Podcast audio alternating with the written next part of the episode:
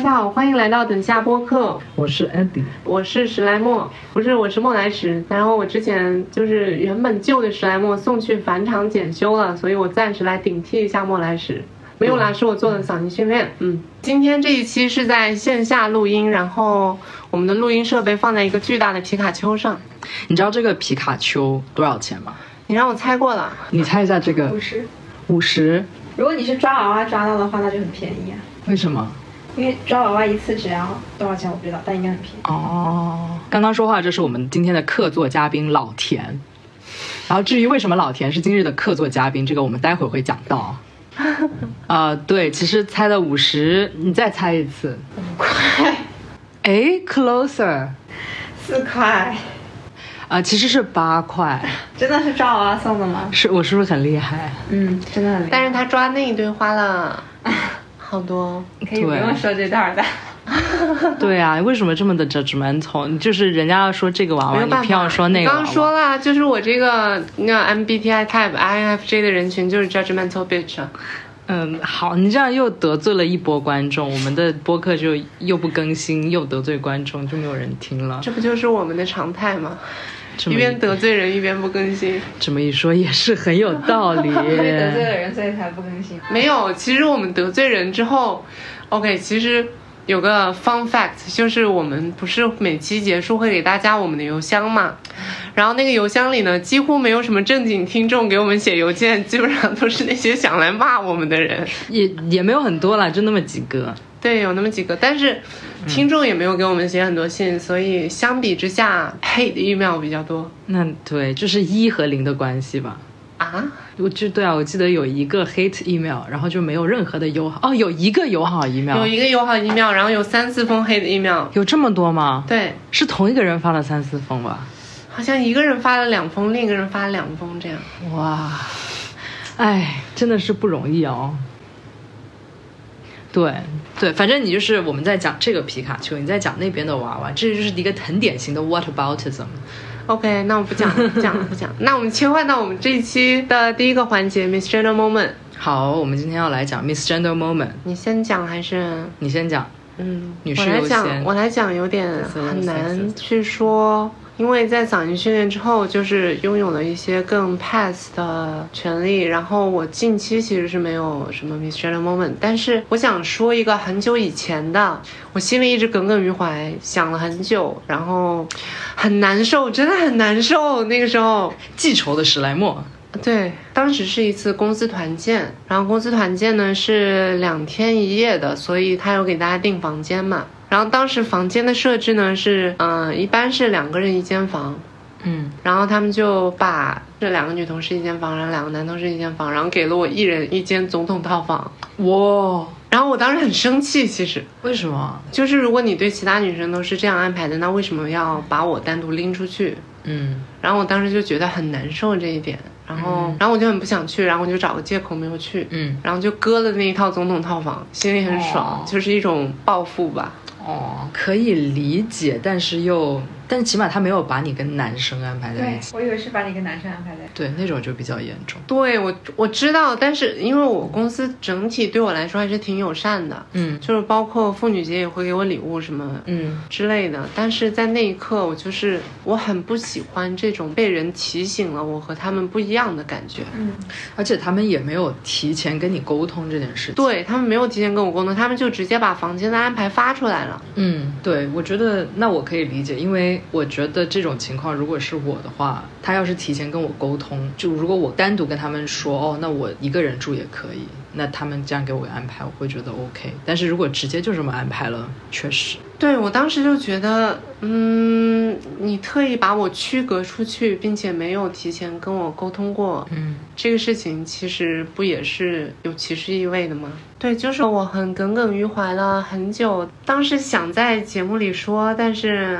嗯、因为我们更新频率太慢了，被我忘了 的一件事。怪我们的更新频率太慢。嗯，你会不会嗯？但是你会不会担心有些人会觉得这是 first world problem？可能吧？那我是不是不该讲啊？不是，我觉得完全不是，因为我会有这样的反应，因为我刚刚就是有这样的一个反应，然后我就质疑了我这个反应，因为我觉得其实我在那样的环境，我肯定也会有类似的情绪反应和躲避的反应。但是我意识到，就是我好像更容易会为公司着想，就会觉得起码他没有根据我的出生分配性别去安排。我也有这么想过，就是我这样是不是给公司添麻烦？嗯但是我想到另一点就会很生气，因为我跟我部门同事的关系非常好，嗯。就是我们真的是，哪怕私底下我有喝多了住在他家的经历，嗯。然后我就不觉得我们住在一起会有任何的问题，但是他没有这样去安排，我就我就很生气，因为我我的同事们，我部门的同事一定不会在乎这个事情的，对啊。但是嗯公司安排的时候却把这个当做一个问题去对待，对，而且就是，也就是说，你当时就部门的女同事，其实你会知道是有一些是愿意跟你分享我知道他们每个人都愿意，哦，对，你知道这个让我想到什么？就是一个是我就是二零二零年的时候，不是有一个工作嘛，就是那个老板是一个顺性别女性，然后是年纪稍微大一点的。我们团队呢，当时是有另外两个男生，还有我，就很小的一个团队嘛。然后呢，呃，他就经常拿我的性别身份说事儿，当然可能更多的是私下跟我说。然后有一次他在群聊里面，呃，就是 misgender 了我，就是他就是用女字旁的他。其实这个很久以前，也是很久以前了。哎，我们今天突然开始说，开始翻旧忆杀 开始翻旧账。回忆杀一般是好的东啊，西吧？对对对对对真的是翻旧账。啊，对，这是老田今天作为嘉宾的其中一个身份，就是中文系毕业，所以他会来就纠正一些我们糟糕的中文用词。对。不会那么糟。大家也知道，我不知道，我觉得应该有些人会说我们节目怎么中英夹杂的。应该 应该会吧，对。然后他有一次他就在一个群聊里面 misgender 我，然后他又用了女字旁那个他，然后我看到我马上就非常的尴尬，嗯、就是是虎躯一震，所以我就马上私聊他们，就说能不能撤回改一下，因为我怕别人引起误会，然后也会开始 misgender 我。他就他就撤回了，然后他就改了，但是呢，他接下来他就是跟我私聊，然后打电话说什么，他觉得我这样的反应是让他觉得不能接受的，然后说觉得我在要求特殊待遇，然后我就觉得很，就我就说这也不是特殊待遇，然后他就说我会觉得没有办法预知在什么时候我会冒犯到你啊，有什么东西不能说啊，这些我都没有办法预知，你要提前告诉我呀。我说我可以提前告告诉你啊，他就说那你要跟我说啊，我就说好好，那我跟你说吧，好吧，我现在跟你说。然后他就反正他说了好几次，就是为什么你不跟我说？之后他终于愿意说，那你就说说吧，呃，你需要什么样的待遇？我就有提到，一个是就是用正确的人称代词称呼我，然后一个是比方说一些出行啊什么的，像住宿这一类的安排，就提前跟我沟通。这样的话，就其实很多东西可以在沟通之中解决。然后他就当时说了一句，尤其是关于酒店住宿的，他就说，就算我愿意给你安排，我担心的是其他同事愿不愿意。如果其他同事介意怎么办呢？然后我就说，呃，那这个肯定是要看其他同事的意见，不是说你去假设了其他同事的意见。然后就算其他同事介意的话，那我就住单间也可以的啊、而且你说就是如果把我跟女生安排在一起，那你你也要考虑人家的意见，对吧？后他就是还是完全不接受，他就是觉得别人一定会有意见的。但是为什么会要一定要假设别人会有意见呢？就是你的管理压力，啊 管理的管理层难道不应该就是，呃，就是要去做这些沟通的工作？对，我还想到另外一个，就是也是我觉得很讽刺的，就是有一次我去外地是给一个其实是一个 LGBTQ 相关的活动做，就是讲师吧，我去给他们上课，然后他也安排了住宿的，呃，然后我就发现是一个单间，我就觉得 OK 可以，然后我后面发现所有的顺性别男性。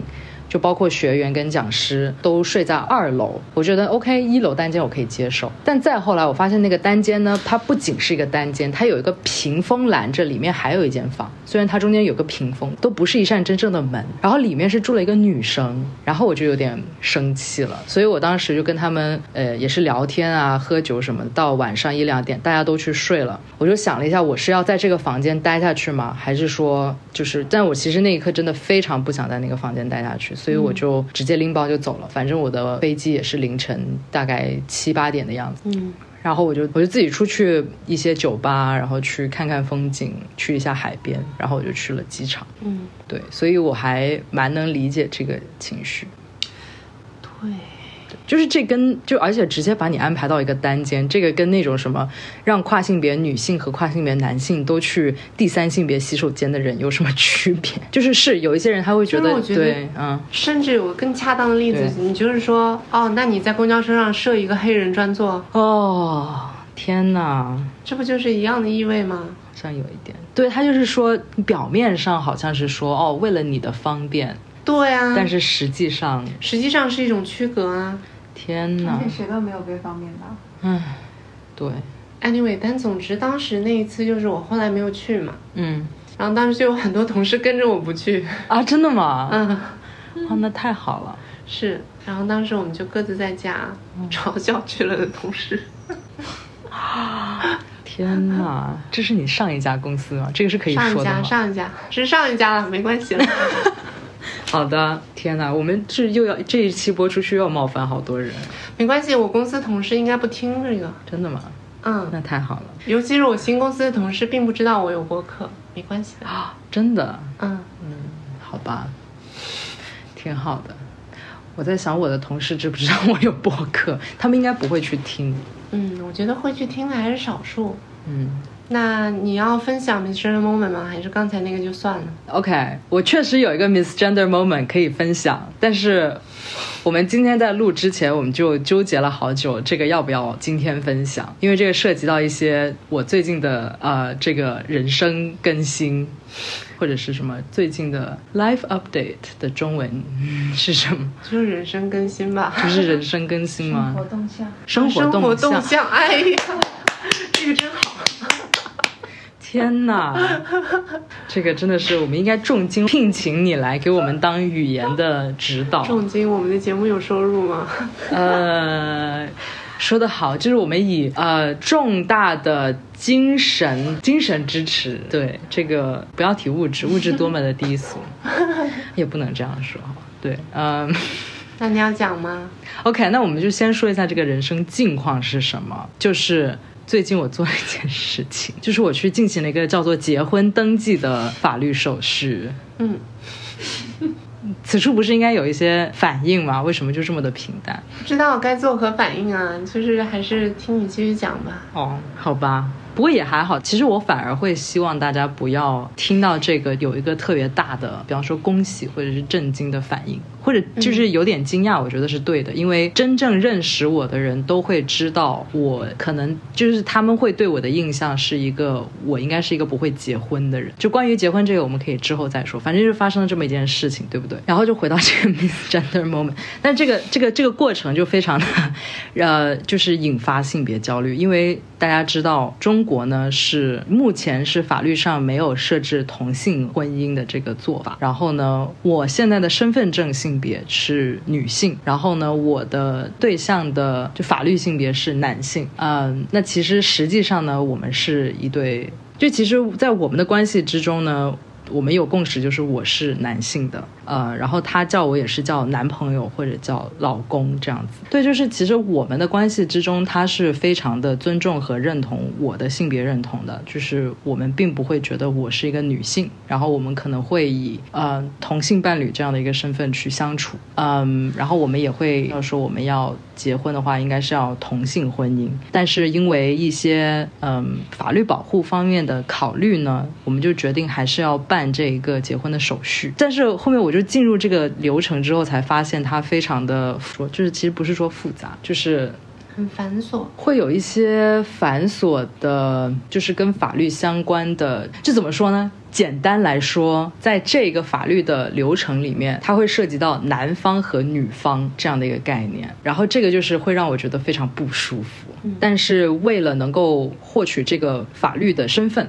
我又就是我觉得我是有一个接受的过程，我会说服自己去接受这样的一一件事情，就是 OK，我的现在我身份证性别就是这个，那我就用这个性别去走这个流程，虽然这对我来说是非常不舒服的，就是这就是背景，然后背景，然后这个流程其实就是手续也不是说特别复杂，就是你要就是要取得一些各种各样的证明啊、证件什么的，然后你就跟民政局做一个预约，然后当天就去就可以了。然后去到了门口，就前面还有大概两三队这个来做登记的啊、然后我们就排在后面。到我们的时候，他就他面前会有一张纸，他打印出来了今天预约的所有登记的人，然后就说：“哎，你是你好，你预约是什么名字？”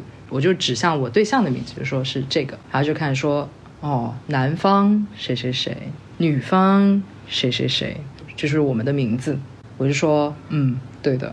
然后他就看了我一眼，他说，女方人呢？他来了吗？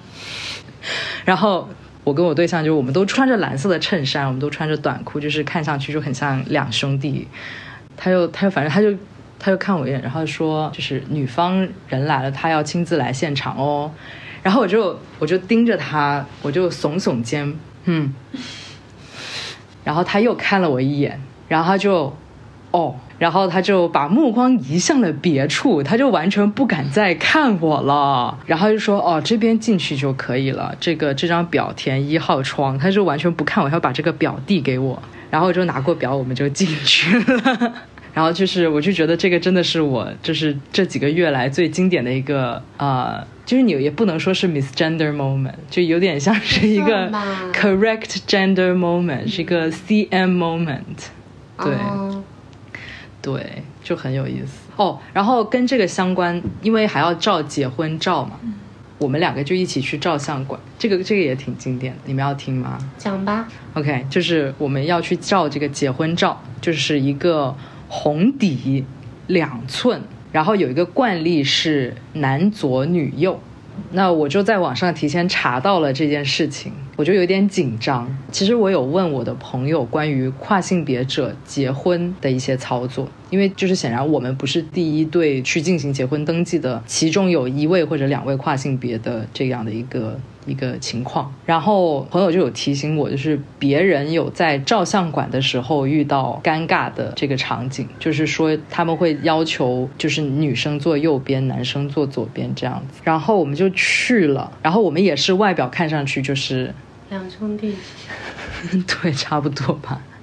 就是好兄弟一起去照结婚照，就是友谊的象征。呃，然后，然后他就他见到我们，他就说：“哦，你们要照什么相啊？证件照吗？”我就说：“嗯，我们照那个结婚登记用的相片。”然后他就：“哦，啊、好。”然后他应该是看出来我的，就是他看可能因为因为我对象就是比我高，并且有胡子，所以他应该就是 OK 哦，理解好。然后他就说 OK，那你们过来这边红色的背景，然后就让我坐在女位，然后我就说哦没事，我坐这边就好，然后我就让。我对象坐另外那一边，他就说：“哦，你们是要要拿去用的吗？就是要登记用的吗？”我就说：“哦。”他就说：“那你坐这边吧。”我就说：“哦，一定要这样做吗？我们这样做不可以吗？就是法律有不允许吗？”然后他就说：“呃，那那好吧。”然后我们就这样就照相嘛，但是摄影师也就是没有多问，也没有多说，他但是他全程他表情就是有点嗯啊嗯好，就是他是这样的一个表情，然后。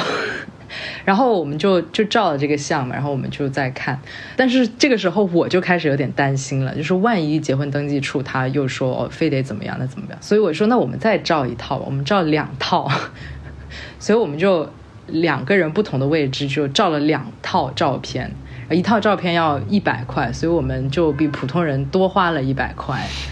对，这就是可能这就是跨性别税吧。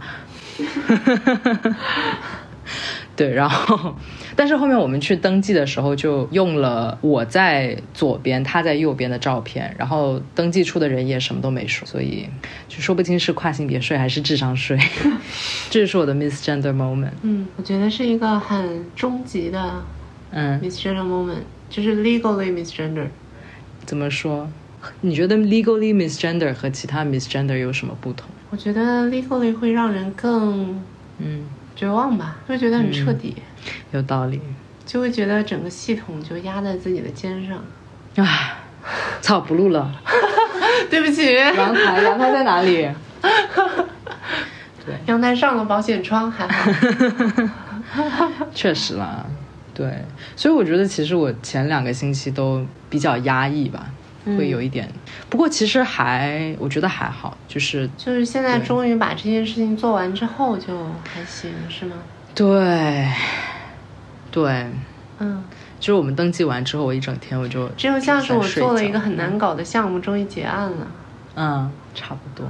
嗯对，而且就是我们刚刚有聊到，就是就是其实，在门口的时候，他其实是有认对我的性别，对吧？对，但是我又必须去打破这件事情，嗯就有点像是你好不容易争取到的一个东西，你又得乖乖把它还回去，所以我就觉得 挺难受的。嗯但是但是同时我又就接着这个，我就我觉得可以就是聊一下关于婚姻这个话题嘛。嗯对，因为在但是在这个过程当中，我又想到了很多，但我觉得好像只有我一个人在讲，我有点尴尬。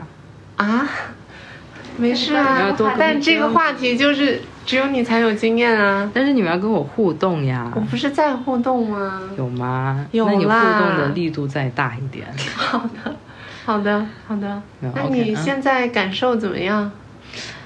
这个互动好 好干哦，好生硬哦好生硬哦。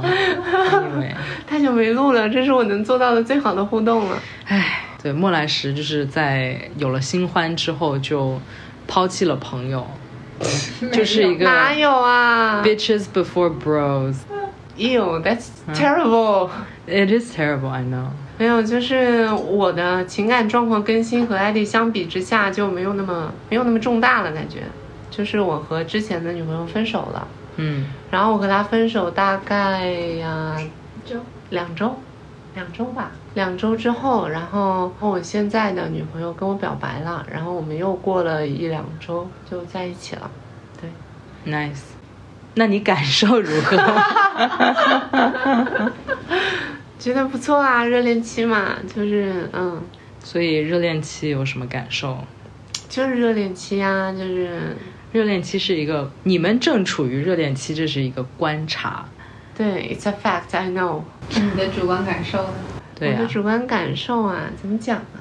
嗯，我觉得很不可思议，因为他是我两年前就有过好感的人。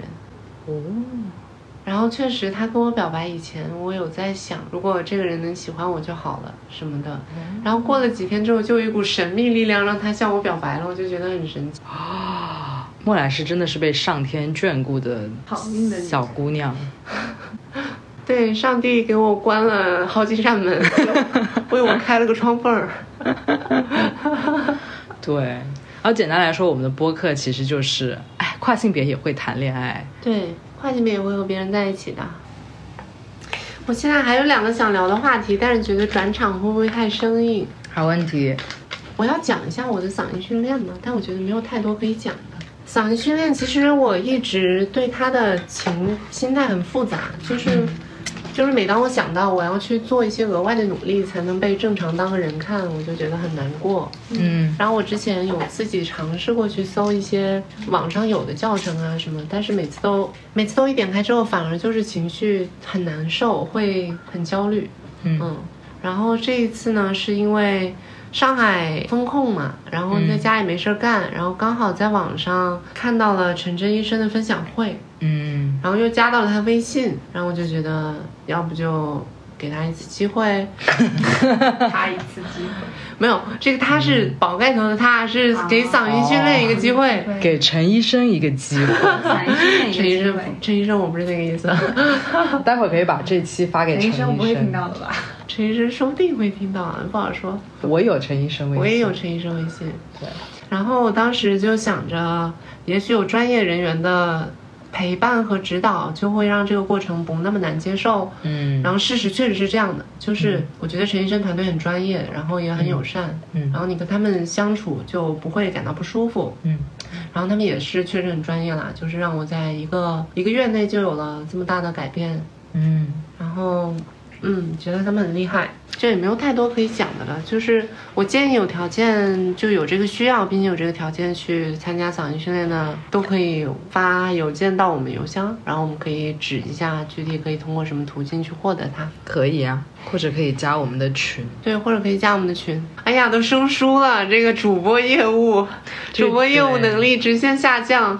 真的是，你好好反省一下。你咋不反省一下？为什么？我每天都在反省，好吧？我是一个乐于一日三省吾身的人。嗯我们的群现在今天终于活过来了，终于今天群里有人讲话。嗯，我们的什么二十个听众，我们的二十个听众开始了激烈的讨论。那那就展开讨论，可能也就两三个人吧，也不一定都听我们的播客。啊，对，我们就是今天是就是这样对十八线不太红的一个节目。对，我们就是今天就是在自里自怨自哀、顾影自怜一下，自怨自艾。啊，自怨自艾 啊！对不起，我的中文真的很糟糕。对，我还有想要分享的话题，其实是跟文艺作品相关的，就是我近期，嗯这个近期可能是有半年，嗯好几个月吧，嗯，近期看到的一些文艺作品，然后我很想说一下。所以从这个近期有这么 这么久，就可以看出我们的更新频率真的是太低了。对我们上一次更新的时候，上海才刚开始封控，三月份是现，在都结束了。嗯，真棒。一个季度过，对我们是每季度更新的一个博客。对，每季更新，你你来说一陪你走过四季。一年四期，我们这平均的得有一年四期吗？有吧？有平均有一年五期呢。天哪，真的是现在是变成了王婆卖瓜，自卖自夸。OK，好，文艺作品，对，我很想讲的一个，首先第一个是 Turning Red，嗯，它的中文叫，哎，它的中文叫什么？变成小青春浣熊变。形记，青春变形记，哦对，青春变形哦，记。青春变形记哦，我有看到它的宣传，然后就觉得还好像会很好看。对他那个故事大概就是说，有一个女生，然后他们一族的人里面，女性成员就会有那个变成红色的小熊猫的能力，变成红色熊猫的能力红。熊猫？红熊猫，是小浣熊，哎，不是，就是那个红熊猫是小熊猫。对对，是小熊猫。然后大概就是我就不剧透了啊，但是其中有一个设定，我想讲一下，就是嗯他们那一族的女性在情绪激烈的时候，嗯就会变成一只红熊猫。嗯。然后他当时一直试着把这件事情瞒着他妈妈，嗯。嗯，因为如果让他妈妈知道了，他妈妈会把这个红熊猫给驱除掉，就是用家里的那个仪式给封印掉，嗯。因为会影响你的正常生活嘛。嗯然后我当时本来对这个没什么感觉，我当时还挺喜欢这部电影的，因为讲到了一些母女的东西，然后加上我和我妈的关系在这一年来有很多进步和改善，所以我挺有感触的。嗯但是当时我听到一个播客说，他说他觉得红熊猫像是一个隐喻，然后这个隐喻说的是女人终其一生都要面对和荷尔蒙的斗争。嗯。就是当你就是你隔一段时间就会变成红熊猫嘛，然后你的情绪会受荷尔蒙的支配，它隐喻的是月经吗？对，当时那个主播是这样说的，但是当时我听完那个之后，我就有了一个很强的焦虑感，嗯。因为我想到对于顺境美女性来说，和自己的荷尔蒙去斗争是大半生的一个命题。嗯就是你一定要在自己荷尔蒙不稳定的时候，尝试着去掌控自己的身体，嗯然后这个事情是他们一直都要面对的，但是我是面对不了的，嗯因为我的荷尔蒙是稳定的，是由药物控制的。嗯，嗯所以那个时候就觉得很难过。但是我后来又转念一想，嗯对我来说，红熊猫的隐喻不是荷尔蒙的隐喻，嗯而是说，当你有一个性少数身份嗯藏在自己的身体里，嗯然后你又要瞒着你的父母，嗯你要很怕他什么时候会露出马脚。嗯对于我来说，那个那个经历又是非常的性少数的，就是这个、哦这个电影讲的那种感受。每个人的红熊猫都不一样。嗯然后我想到那个之后，就有点也算是稍微有点释怀吧。嗯。嗯，就是想跟大家分享一下这个心路历程。但是你说到荷尔蒙，我其实第一个想到的是，呃，男生就不用学着去和荷尔蒙和自己的身体没有，他主要想说的是，就是月经这件事嘛你每个月会有一个荷尔蒙的波动期，那也不是，而不是说一定要和和自己。对，我知道也不是每个人，但是他当时有讲到这个，然后就让我很焦虑。是一个角度而已。对，那里面听着就有点生物本质主义了，就是这种感觉。没有，那是我生物本质主义了。那个主播其实没说什么。哦，那好吧，嗯，不过确实，其实另外一方面，我知道有一些跨性别女性会呃周期性的使用荷尔蒙，然后她中间会停几天去制造一个类似于月经周期的东西，嗯，有人会这样。真的很生物本质主义耶。嗯，对对，但是也，当然，生物本质主义是说这个是把身体的这些生理的现象和性别去画上一个等号或者一个非常强的关系。嗯，那其实对，不是一定非要用月经来证明自己是一个女性。嗯，对，呃，这个我是非常赞同，而且我觉得可能有一些这么做的跨性别女性应该也赞同吧。当然，这是我不代表他们说话，但是我我会觉得，如果说我觉得一个人是理解自己的身体和自己性别不是相等的情况下，他愿意去体验一些不同的对生理的一些过程，这是他的自由和对可以直接想要去探索一下，就是对啊，这个感觉是什么样的？是想要知道一下自己错过了什么。嗯。本应该经历什么？对，或者说他可以尝试什么样的经历，不一定是本应该经历什么。对，嗯，对，但是荷尔蒙确实一个很神奇的事情。我以前吃过那个短效避孕药，嗯就说到荷尔蒙，我想到这件事。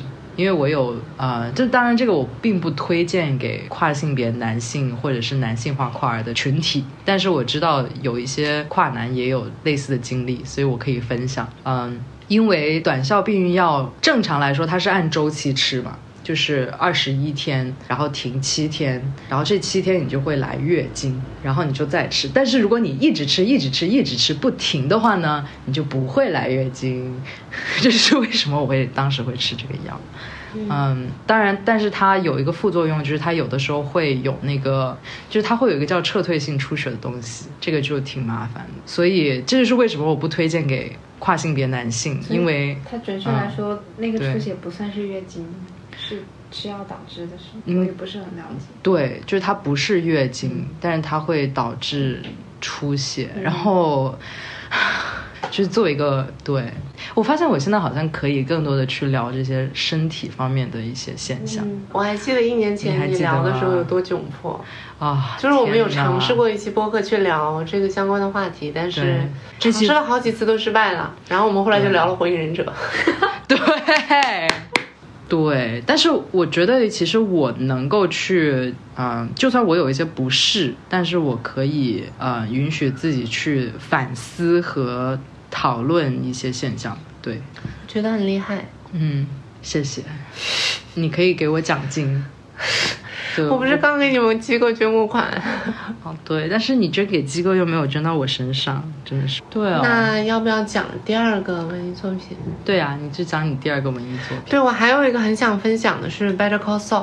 嗯我不知道有没有人看过啊？它是 Breaking Bad》的，就是《绝命毒师》的衍生剧。然后《绝命毒师》里大家都有个很喜欢的律师角色叫 Saul Goodman。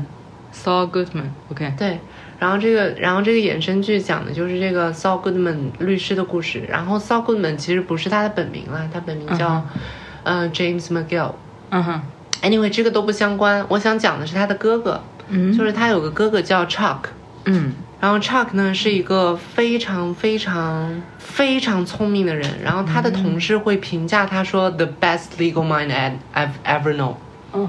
所以是一个很厉害很厉害的律师。嗯。但是呢，Chuck 后来得上了一种病，嗯。就是他认为自己对电过敏，啊。自己对 electricity 过敏，嗯哼。就是所以他的家里是完全电线全部剪断的，然后他会用那种嗯 camping light 那个露营灯，嗯哼。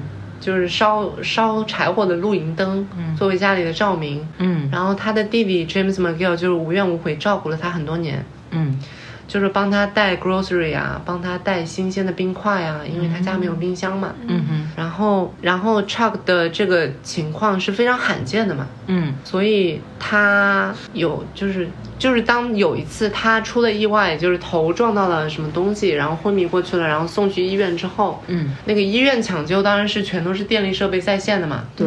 然后他就很想让他关掉，然后他就不停的和那些医生、嗯。护士去解释这个事情，但是就没有人听他的，然后就会说就是你坚持一下，过一会儿就好了什么的。嗯然后呢，然后在他精疲力尽的时候，有个医生跟他聊天，然后那个医生是假定认为这是一个精神性的问题，嗯。这不是一个真实存在的过敏现象，因为没有人会对电过敏。嗯哼。然后他就很，然后他当时就露出了一个很苍凉的表情，他就说：“Here we are, 嗯 I'm not crazy。嗯”我当时觉得这个感受很像我去医院，嗯对我就觉得很像是我去医院，就是我每次跟医生解释，就是他说你有什么药物史吗？然后我就嗯，啊首先你知道跨性别这个东西吗？巴拉巴拉巴拉巴拉巴拉巴拉巴拉。啊然后每次他们就很慌乱，因为他们就一下子不知道该怎么称呼我，该怎么面对我。嗯然后这个时候我内心的反应就是 Here we are, 嗯 I'm not crazy。啊！天哪！当然，在剧里面最后证明 Chuck 的这个情况确实是精神性的啦，就是更、嗯。更更悲凉。嗯。但是我觉得那个体验就是，尤其是当他嗯。非常急切的用一些非常专业的词汇和精简的表达，非常精准的嗯。表述去表达自己的病情的时候，嗯。我当时完全能共情他的那种嗯。不甘心嗯。和难受，因为他是一个那么嗯。intelligent 的人。嗯。就是他是一个很自傲的、很心高气傲的一个人，嗯。就是他是那么那么厉害的一个律师，就是认识他的人都说他迟早会去 Supreme Court 去做 argue。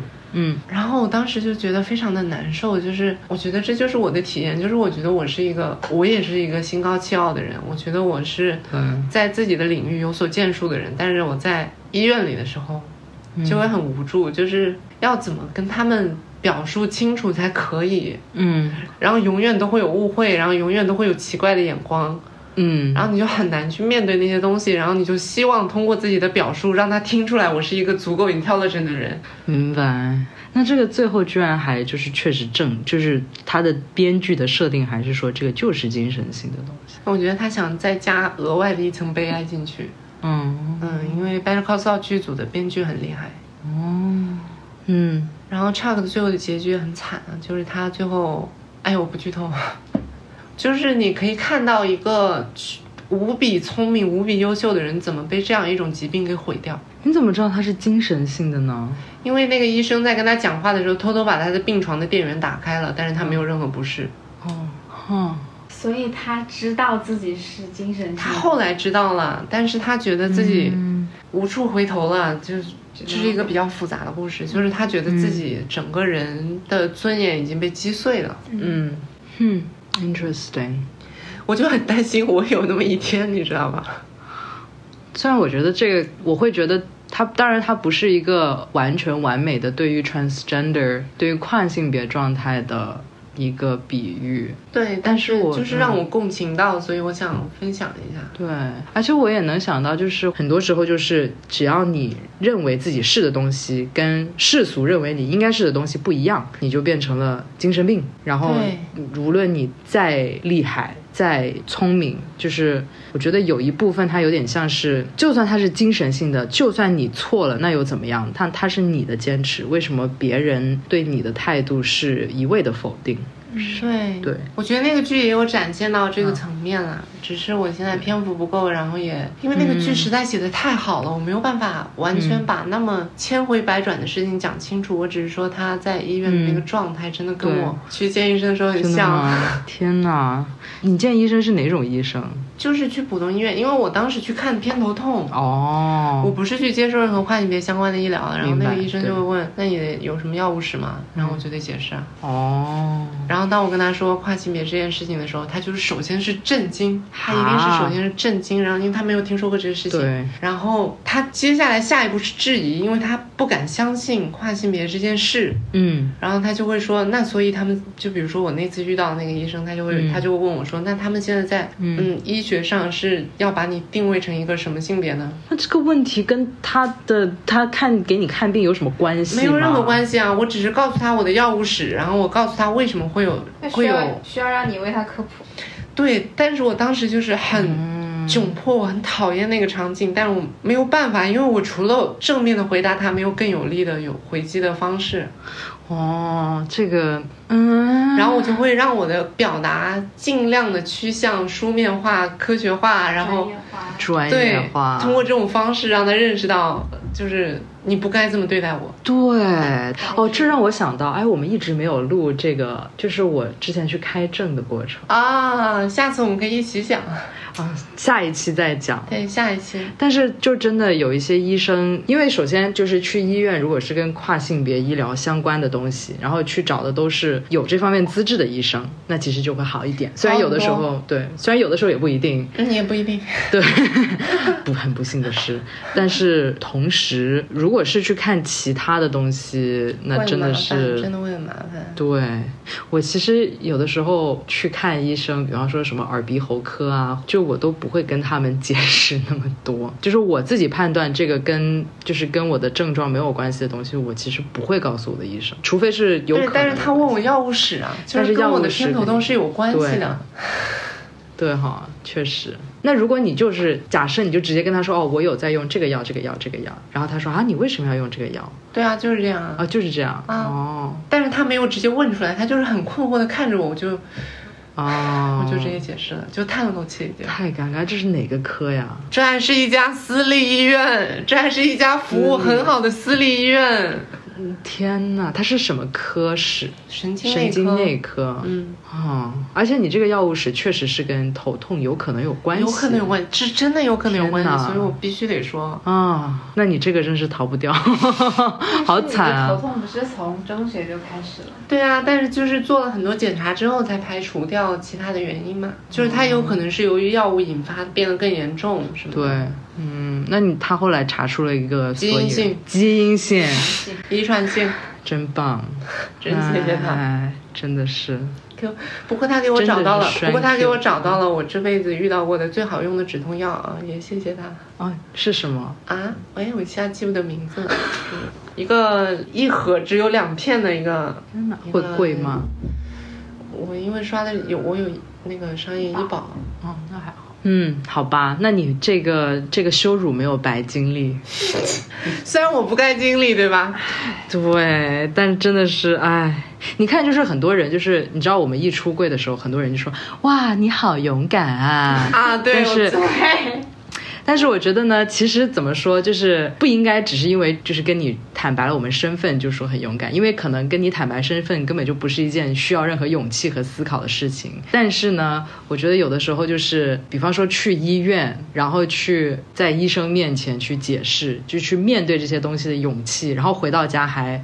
就是不自暴自弃啊，或者说从一开始没有自暴自弃，就完全不去看医生，我觉得这个就是需要勇气的了。所以这个时候可以就是在心里面哇，我每次去完，我每次去完医院回到家里就要在沙发上静坐半个小时。对，就是什么都不干。然后我有一次实在太难受了，哦，我还有一次更难受的经历是，嗯，那个私立医院是因为私立医院虽然有些时候会有刚才我说的那种尴尬的场景，但他们整体的服务肯定比公立医院好嘛，还不用排队。然后，嗯，至少他们的系统里我用的是正确的人称代词登记进去的，嗯，所以他们给我开药的话会使用正确的 pronoun。哦，然后。但是呢，他们是不包一些身体检查的，嗯，所以当我从那个跨性别序列门诊，就是上海九院的那个，得到了一长条的那个身体检测的那个项目的时候，嗯，他建议我去家附近的公立医院挂一个医保，就是通过自己的医保去走，这样可以便宜很多嘛，嗯，然后我当然去挂了，嗯，那个挂号单跟我一样高，by the way，一我一米七五啊，就是那个检查项目就有那么多。天呐。然后当时在那个医院里，就是我去找那个内科医生去开这些检查项目嘛。其实他不用多说什么，他只要全部打勾，帮我登记上就好了。嗯。但是他非要拉住我的手说：“这个事情你有跟你爸妈说吗？”什么？你千万要跟你爸妈讲啊！你一定要想清楚啊！呃。然后你知道最最最羞辱的是，我需要做乳腺检查。嗯。然后当我去做乳腺检查的时候，那个医生就问我：“你为什么来做乳腺检查？”嗯。然后我当时他问我，就不想回答，我就想你做不就完了吗？他妈了逼的。嗯。然后他就追问，他说：“不是啊，你不告诉我你为什么要来检查，我怎么知道要检查什么？”哦。嗯。然后就逼我又解释了一遍。天哪！就是如果是顺性别女性去做这个检查的话，他是不会问的，是吗？对啊，也也有可能会问。会问我不知道，我没有做。这个会问，但是我嗯之前体检的时候做过一次，他没有问我为什么，就直接开始做了。就你对呃，如果是例行体检，对，他我就是例行体检，就是例行体检，嗯。一般例行体检不那会问确实，那确实。我之前我开证的时候去做彩超，他会有问，然后我然后我就说例行体检。但是如果你跟他直接说例行体检，他还会追问是吧？对啊，哦，OK，歧视，告他。开玩笑，就是然后我当时，然后我当时从口嗨一天回家的时候，嗯，就是整个人就是身心俱疲，觉得非常的难受，然后崩溃到什么地步？我跟我家里的每一件东西打招呼，哦，就你好小板凳，你好水池，你好沙发，我回来了。但但是这个什么，你们上海隔离的时候，他不是有发一个就是科普，就是你当你跟家里的物件说话的时候呢，呃，其实没关系不不 不不，呃，跟你跟你家里的物件说的时候是没关系，是正常的。但如果说他们向你回话了，了，你就 那他们还没跟我回话，他们证明你的精神还是比较正常。对，嗯，所以也算是比较欣慰的一件事吧。对啊，对，每一次你看录这个播客，就是会，当我们处于这种很真诚的，就是允许自己对这些旁人不一定会理解的事情表达自己真实情绪的时候，我们就会发现，啊，跨性别真的好难，真的好难啊！天哪！天哪，对，我觉得真的也，就是其实我们每一次录播客，我会觉得，嗯，我会更能够去表达一些确实会觉得很，嗯。就是天呐，怎么这样的一些东西。其实对于听有些听众来说，可能我们是提供了一些陪伴，但是也不用觉得我们多好什么的。其实对我自己来说，这也是一个很重要的窗口，因为有很多事情是没有办法到别处去说的。嗯，确实，真的是这样。哇，结尾升华了，是不是赶紧收尾？这不就结束了吗？我还在想，我要不要补一些，就是关于结婚的部分。对，而且我就我觉得我特别容易自我审查，就是天呐，我虽然我这样感觉，但是我是是不是也是一个很有特权的东西？我是不是在第一世界问题？就所以，我刚刚问你，就是你会不会担心自己这个是？我会，我对会，我会的。因为你想，其实我们，因为我也因为我我工作会接触社群，所以我很清楚的知道我能碰到的问题，其实是很多社群伙伴能碰到问题的很小很小很小的一部分，而且我也就对，就是我我觉得我应对能力可能也会算是比较好的，所以有的时候都不敢抱怨，就很害怕说别人看到啊连你都抱怨，那我怎么活呀？或者就这样的一个心理，嗯。但是，是，我也经常有这种负罪感。对，就是可能说啊，天呐，就是跨性别就医这个好困难，就心里面就会在想，天呐，可是有一些人他都就医都。都。对他连就医都不能去就医，然后有时候，嗯然后说哦天呐，还要嗓音训练，非要通过嗓音训练才能获得一个比较 pass 的声音。但是有些人就算嗓音训练了，他还是没有办法获得自己想要的声音，或者是，当然这个好像陈医生说就基本上都可以，所以也不要坚持就可以，就是一个不一个疗程不行，就再上一个疗程。对，对啊。然后像我，比方说，就是我们结婚的过程，对于我来说非非常的难受，但是我们获得了这个保障。嗯，那很多人他比我更愿意去承担这种难受，但是他不行，因为我因为为什么我们要去结婚嘛？就是因为对象他是俄罗斯人，然后他现在在国内的签证是一个人道主义的停留签证，这个签证是每个月都要更新一次，并且其实你不知道他到哪个月，他可能突然一下他就不能再续签了，他会说哦，你接下来几天之内你必须要搬走，然后就离开中国。所以这个就会对我们的关系带来一个无形的压力。我们在考虑了很多因素之后，就觉得结婚登记可以给我们提供一些关系上面的保障。就如果说他的签证出什么问题的话，我们可以在有一些其他的渠道可以让他留下来。所以，所以其实就在这个过程当中，我其实自己就会去第一次去思考了，就是结婚的这一个法律的保障的意义。因为我以前就是那种、哦，你爱一个人不一定要结婚呀。那同性恋就是谈一个恋爱好多年，你不结婚，结不结婚，住在一起有什么不不同吗？我以前其实也是这么想的。